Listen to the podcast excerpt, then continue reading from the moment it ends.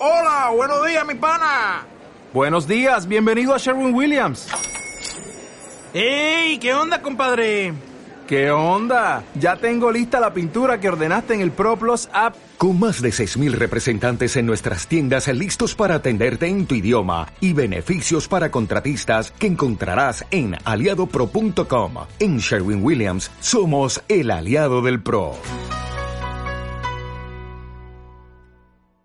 Hola a todos y bienvenidos un día más al podcast diario de Gestintur. Hoy estamos grabando este podcast desde el HIP en Madrid para conocer todas las tendencias que nos trae el sector para los departamentos de F&B. Eh, es un evento extremadamente interesante, eres la primera vez que vengo y veo muchísimo movimiento y sobre todo veo que tiene una vida eh, que me hace comparar eh, con Fitur. La verdad es que me está gustando mucho. El atractivo de, los expositores supera con crece muchas veces a, los de Fitur. ¿no? Vamos a ver respecto a las relaciones y al negocio y sobre todo las ideas para ese departamento de F&B que nos encontramos. Bueno, sabéis que este es nuestro podcast diario en el cual comentamos las noticias principales del sector turístico. Y hoy, como no, volvemos a tener que hablar de coronavirus. Bueno, otra víctima dentro, otra víctima empresarial, perdón, eh, de este virus, el cual se ha llevado por delante al famoso Carnaval de Venecia. Imagino que para una ciudad, a pesar de que esté absolutamente sobresaturada de, de turistas, eh, perder eh, este carnaval eh, es un duro golpe, sobre todo para, para, su imagen y en concreto también creemos que para el turismo de Italia. Tenemos que hablar de que ya van 150 contagios en en este país y dos casos en concreto en Venecia. La pregunta es, con la afluencia de turistas que tiene esta ciudad, ¿dos contagios son mucho o poco?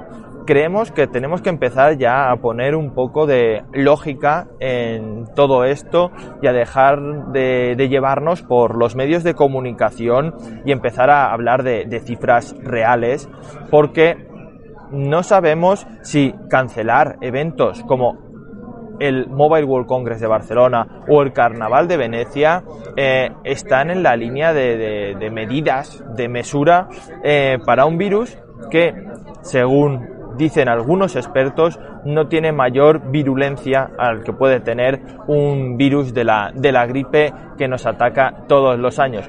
Es más, eh, por lo que hemos leído nosotros, muchos de estos, eh, por desgracia, fallecidos, pues son gente de edad avanzada, gente que se encontraba en cuidados paliativos, es decir, eh, partes de la población muy, muy vulnerables, ¿no?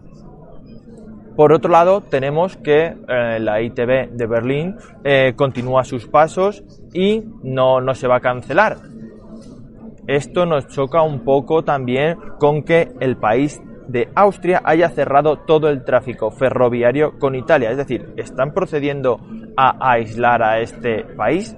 Bueno, tendremos que seguir las noticias con, con cuidado y la verdad es que pues por nuestra parte pedimos que por favor eh, una veracidad en todo esto para evitar un, alarmismo que, que, no creo que sea bueno ni para la población ni para un sector turístico eh, que, que es muy sensible a estos movimientos.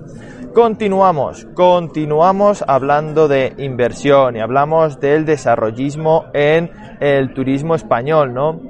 Este otro de los titulares eh, que vienen en las portadas de los medios de comunicación especializados en el turismo y hablamos pues de que comparando lo que está ocurriendo actualmente con ese boom de, la construcción del año 2000 o con ese primer eh, frenetismo del turismo de los años 70 eh, antes de, de aquella famosa crisis del petróleo, ¿no? Uno de los datos que más nos ha llamado la atención es que en algunos destinos turísticos en torno al 25% del ecosistema y del litoral ha sido edificado. Por consiguiente, se ha destruido eh, ese ecosistema. Es cierto que, en España eh, el sector turístico es muy importante, atrae a 83 millones de turistas, eh, es el motor de nuestra economía y creo que sería estúpido por nuestra parte eh, matar a la gallina de los huevos de oro, pero por nuestra parte sí que creemos que tiene que haber una regulación, por decirlo de alguna manera, o por establecer una serie de parámetros que también cuiden este, este sector, ¿no? El crecimiento por el crecimiento no suele eh, beneficiar a, los mercados, ¿no? Tenemos el caso de, bueno, pues eh, ese turismo residencial bajo el cual eh, se desarrolló todo, todo aquel boom urbanístico, ¿no? Y ahora estamos viviendo algo muy similar, la entrada de, esos miles de millones de, fondos internacionales a la hora de, pues, desarrollar nuevos modelos hoteleros y desarrollar más unidades de, habitaciones en el país puede acabar provocando eh, que el propio mercado colapse por un exceso de oferta. No, no estamos a favor de, las moratorias porque sí, pero sí que creemos que tiene que haber una regulación y, un estudio con mucho cuidado porque el riesgo es que acabemos perdiendo el, el maravilloso sector turístico que, tenemos, ¿no?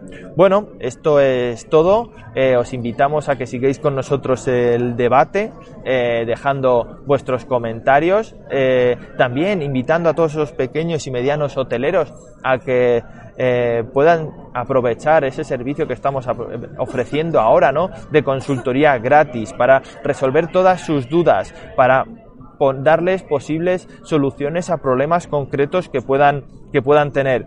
Así que eso es todo. Muchas gracias por escucharnos y mañana un nuevo podcast.